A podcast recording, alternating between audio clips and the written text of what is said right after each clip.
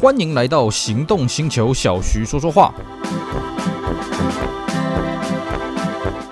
阿罗大家好，我是 Celsius，非常高兴呢，又在这边跟大家空中聊聊天。今天呢，我们开始一系列精彩的节目。我们从今天开始呢，开始跟各位聊聊我在二零一一年我去日本半个月的自助行的行程。当然了，我们先跟各位强调啊，我们这个节目是讲汽车的啊，所以呢，呃，我并不是要介绍说，哎呀，我去日本的什么山川名胜去游览。不好意思，我在那个二零一一年这一次的旅游过程当中呢，我有一个最高的指导原则，叫做。库鲁马康 K 奈巴修嘎一塞一卡奈啊，翻成中文就是所谓的哎，跟汽车无关的地方一概不去。没错，也就是说，在这十五天十四夜当中呢，哎，除了头尾两天了啊，这个为了搭飞机，基本上中间的十三天呢，天天都跟车子为伍，天天都是去一些有的没的汽车的景点了啊。其实不要说各位羡慕羡慕啦，我们现在节目录制的当下呢，疫情当道，有很多地方呢进出不是那么自由，甚至有很多地方都已经关门了啊。所以呢，我在这个做这一集节目的整整理的时候呢，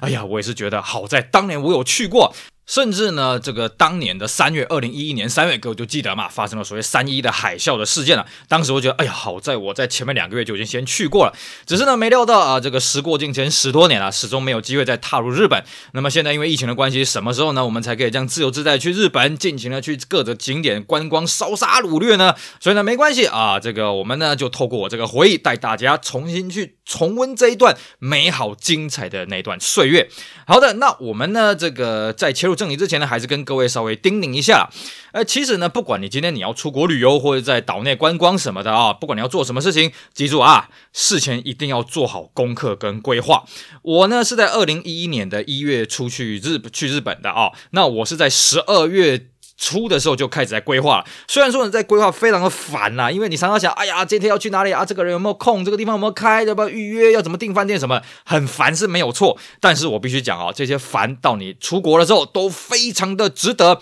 因为呢，你在外面呢，人生地不熟，语言又不通，对不对？那什么环境你都不了解，所以呢，如果你在事前没有做好功课的话呢，到外面会变成一场灾难啊。那还有就是说哦，你在排行程，像我这样子是两个礼拜的行程哦，我们都建议这样子哦，你虽然是这个出国玩很开心啊，这个体力也非常的充沛什么的。我告诉你，人就是有一个极限的了啊。所以呢，我建议各位啊，第一天不要安排什么行程，第一天就是调整时差，适应环境，轻松一点。那么二三四天呢，慢慢的加强你的这个行程。到了第五天呢，要慢慢的收了啊。六七天呢，要稍微休息一下，就当做你在一个礼拜。我们通常礼拜一呢是还在浑浑噩噩啊，还在假日症候群嘛。礼拜二、礼拜三哎开始冲，礼拜四继续冲，礼拜五呢哎准备要放假了，开始放松心情了。我觉得在出国玩的时候呢，也是要用这种步调，不然呢，你到第八天、第九天，你会很难走下去。尤其你要是不小心生病了呢，那就比较麻烦了啊、哦。那除了这个排行程的建议，呃，这个排行程的撇步之外呢，我们还是跟各位建议哦，出国玩呢，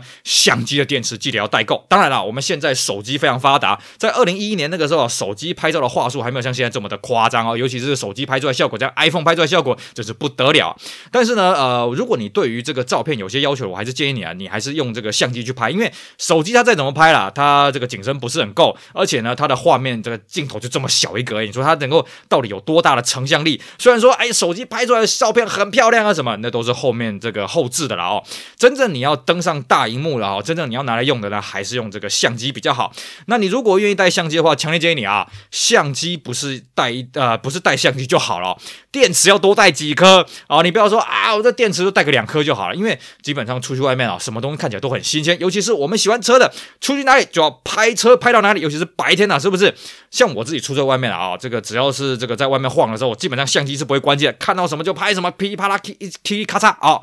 那么相对的电池就很重要，而且还有一点容易被人家忽略是什么呢？嘿嘿，你总是要多带一些充电器，为什么呢？因为你在外面呢，哎呀，整天这样子走啊拼啊什么，你可能回去饭店就已经累得瘫了，嘣就死在床上了。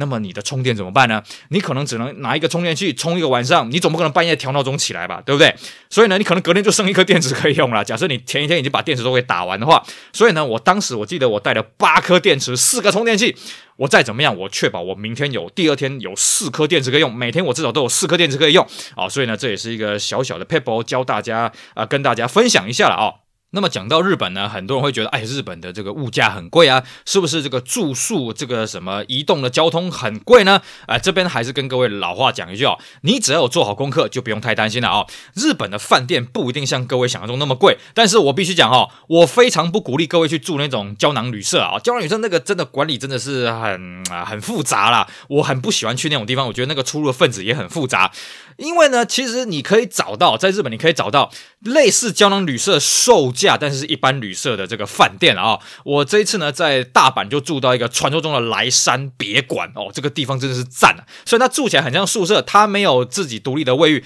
但是呢，住起来干净、舒爽、舒服，最重要是超级便宜，一个晚上只要台币八百块、七百块，超级便宜，而且现在还是这个样子哦。我特别为了我们做这期节目，呃，不是说啊，我报的是这个十年前的价格，不好意思。我呢，为了做这个节目啊，所以我还特别上去网上确认一下。哎呦，它现在还没涨价，真的是厉害啊！一个晚上还是七八百块，而且呢，包月另有优惠啊！像我这次本来还想说，我是不是跟他包半个月，至少我有个仓库可以放东西嘛。当然后来我有找到仓库的替代方案，所以我就没有这样做了。也就是说呢，各位你如果觉得饭店很贵的话呢，那你就多做一些功课。日本真的找得到那种经济实惠的饭店啊！那再来呢，就交通移动的问题呢，很多人会问要不要买 JR Pass。我觉得呢，要看你你的行程状况。像我这一次呢，因为我要往来这个关西跟关东地区，我的移动范围是很大的，我常常要坐新干线什么的。如果你没有要坐新干线的话，我觉得其实你可以不用买 JR Pass。为什么呢？虽然 JR Pass 会让你觉得，哎呀，你看我进去那边都不用付钱，耶，好爽哦。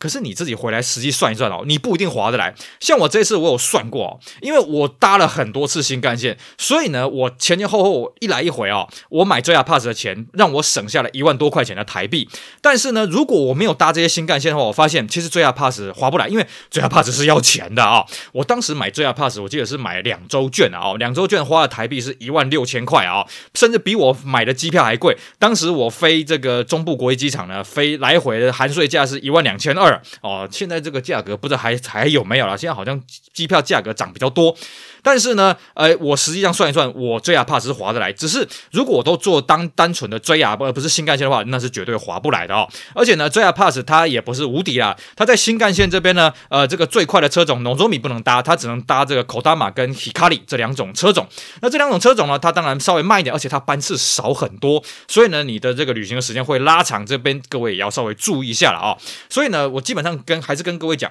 如果呢你没有要搭新干线，常常要搭新干线的话。其实你是可以不用买 JR Pass 的，你只要如果说，尤其是你在当地在在，比方说在一个城市这样子晃而已的话，那其实它里面的这个城市有自己的这个什么周游券什么的，你买那个会比较划算。这个当然呃，大家还是要做好功课。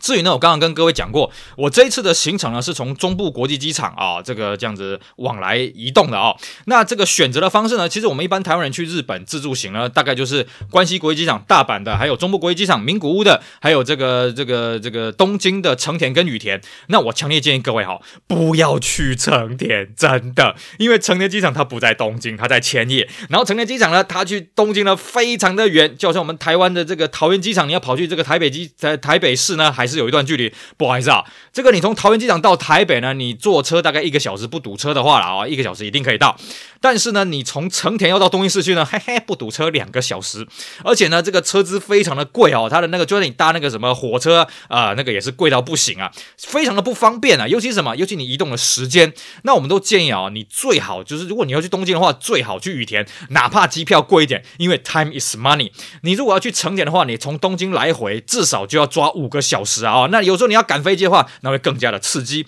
反过来呢，呃，我也不是很建议说啊，那我是不是可以从中部国际机场进，然后从成田或者羽田出呢？我也不是很建议啦，因为你要看航空公司有没有这样的航班，而且通常它会加价。像我呢，我这次的行程，因为我要去东京，然后又要去大阪，那我就选择中间点啊，中部国际机场进出。哎，后来也证实了这样做是比较方便的了哦。那至于呢，航空公司的选择，这边还是跟各位叮咛一下啊，千万不要为了哈日去选日本国籍的航空，当然，你如果说你今天你要这个什么廉价航空，什么乐桃什么那个怎么样，我是不大清楚，因为我是不搭联航的，毕竟我这个人行李一大堆。那么这个在选择这种普通航空公司，千万不要去因为哈日啊去做日本的航空公司，因为那会让你的梦想幻灭。我们知道，呃，一般我们听到日本一般的航空公司所谓的 ANA 啊，全日空跟所谓的 JAL，尤其不要搭 JAL，因为呢，你搭过你就知道为什么 JAL 会破产了啊。以前呢，我去日本观光跟团的时候，就搭到 JAA 跟 JAL，哎，现在已经没有 JAA 了啊，那个飞机真是这个又脏，然后服务又差，然后这个餐点又难吃啊，哦。现在据说改善了一点点，但是比起呢这个这个其他的一些航空公司呢，我强烈建议了各位，如果能的话，你就选择这个华航跟长荣，毕竟呢这个大家都是自己人，好沟通。第二个是什么呢？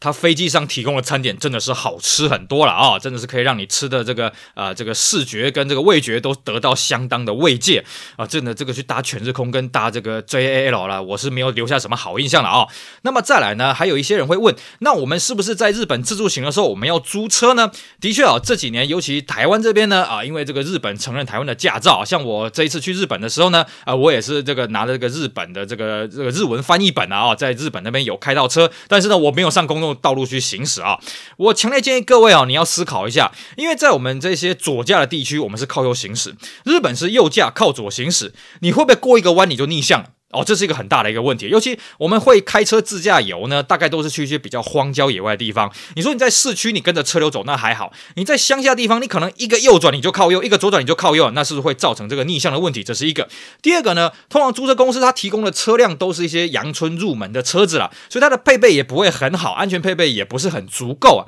那在这种前提之下，尤其是什么？尤其你到一些下雪的地方哦，这是不是够用？还有呢，千万不要以为说啊，那下雪没关系，我租个四轮传动的车就好了。各位，四轮传动也是有它的极限所在啊，不是说你四轮传动啊，你在雪上冰上了你就无敌了什么的，千万不要有这个想法。所以我个人会觉得啦，你要不要租车呢？你真的是要三思而后行。因为我后来我算一算，我没有租车，甚至我到后面有一天呢，我去了这个北陆地区，那么因为赶时间，我搭计程车，我算了一下，我来回的车资，我在这个车站旁边租一台这个小轿车都来划得来，但是最后我没有租，为什么？因为那边下大雪。呃，就是积雪积得很厚，我觉得这样子安全上的疑虑了啊、哦，所以呢，要不要去租车呢？我建议各位可以去思考一下。当然了，这也很多人租车，这个租到后来开开心心什么的也是有，只是大家自己评估自己的能力了啊、好的，那我这一次的行程呢，是在二零一一年的一月中旬到这个一月下旬了啊、哦。当时是考量说呢，呃，这个过年的时候机票真是太贵了，实在是负担不起，所以呢，我回来的时候呢，刚好是在这个过年的前一个礼拜，那时候机票还没有涨价。那当时呢，刚好了，如果你对日本的汽车有研究的话，当时我刚好遇到什么东京改装车展，就是所谓的 Tokyo Auto Salon。后来呢，考量一下还是没有去，因为第一个它在千叶，第二个呢，呃，我对改装车也没什么兴趣，所以呢，后来就没有去啊。那么至于要不要去日本的车展呢？各位可以考虑一下，尤其东京车展哦。我们刚刚讲是改装车展，东京车展呢，你去了你会觉得很无聊，因为它里面呢都是发表一些概念车，然后呢也没什么行路可以拿。里面呢，我们印象中这个最好玩的就是什么？就是 Tomica 啊，它这个有一个限定版的，你可以那边排队，大概就那样子诶，跟你想象中的车展差距是很大。它只是算散布一些概念啊，散布一些理念啊，就这样子哎哦。那至于要不要去呢？各位可以去看一下你的行程能不能配合得到。那么我那一次呢，我机票最后是买华航，而且为了考量到成本啊，所以我是傍晚就是五点的飞机起飞啊。那么这样的好处是什么？其实你傍晚起飞，你的这个机票会比较便宜点。虽然有些人讲，哎呀，你这样子啊，这个第一天就爆掉了，你这样第一天浪费旅馆的钱。我告诉各位啊，第一天记得一定要睡饱，第一天不要再安排什么行程了，你去调整一下时差。当然，呃，我们一般去日本呢，大概时差都是一个小时，所以其实还好。但是更重要什么？第一天不要太兴奋啊，你去适应一下水土啊，去适应一下那边的环境。像我在那边就就闹出了一个笑话是。什么？我们华人的习惯嘛，你到了一个新的地方呢，就是呃拿一杯家里带来的水跟那边的水这个兑成一杯水，把它喝下去。那我就想说，那我要去这个旁边的便利店去买水啊。结果呢，我到了这个 check in 的这个饭店的时候呢，哎哎，这个怎么附近这个便利店都买不到水？后来看到哎有有有卖那个那个法国的那个高级品牌啊，哇贵死了。后来我才明白哦，因为日本的水可以生饮呐哦，因为在台湾这边这个水是不能生饮的啊、那我才想到说哦，那我就干脆就饭店的水跟我自己带来这个符合航空公司规定这个水呢啊，这个对着这样子喝，哎，这样适应一下水土。所以呢，我第一天到这个饭店的时候已经基本上十一点了啦哦，那我就稍微附近便利商店晃一晃，那我就赶快去洗洗睡了啊、哦。那这样子呢，其实也累了一天啊，所以我第一天晚上睡得很饱。那么至于第二天之后呢，我有什么样精彩的行程呢？嘿嘿，我们这边就跟大家卖个关子。